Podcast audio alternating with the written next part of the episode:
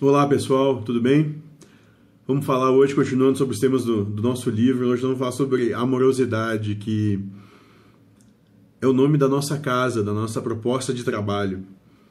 E ela, e ela foi trazida no, num, num segundo discurso proferido pelo mentor, que ele diz o seguinte: É relevante que comecem a repensar as suas vivências nessa encarnação há uma necessidade a esses espíritos encarnados na fase de regeneração de alterar as suas percepções quanto à religião.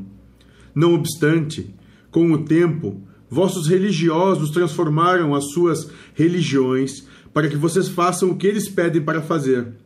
Mas isso não cabe mais, tendo em vista que as religiões têm o intuito de reconectar os espíritos ao seu Criador deveremos começar a pensar as religiões como amorosidade, não mais com os ismos, espiritismos, catolicismos, islamismos e etc., que os seres humanos inventaram, que levam a exercer o poder de um ser sobre o outro apenas. A proposta do mundo de regeneração é apenas uma: amorosidade. Então, se optarem quando lhes perguntarem qual a sua religião, digam: amorosidade, pois é a isso que vosso planeta chegará.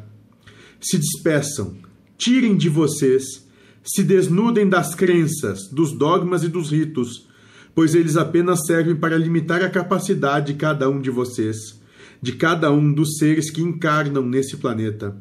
Se libertem, adquiram a lucidez que o espírito já tem em si permitam que essa lucidez emane de dentro para fora.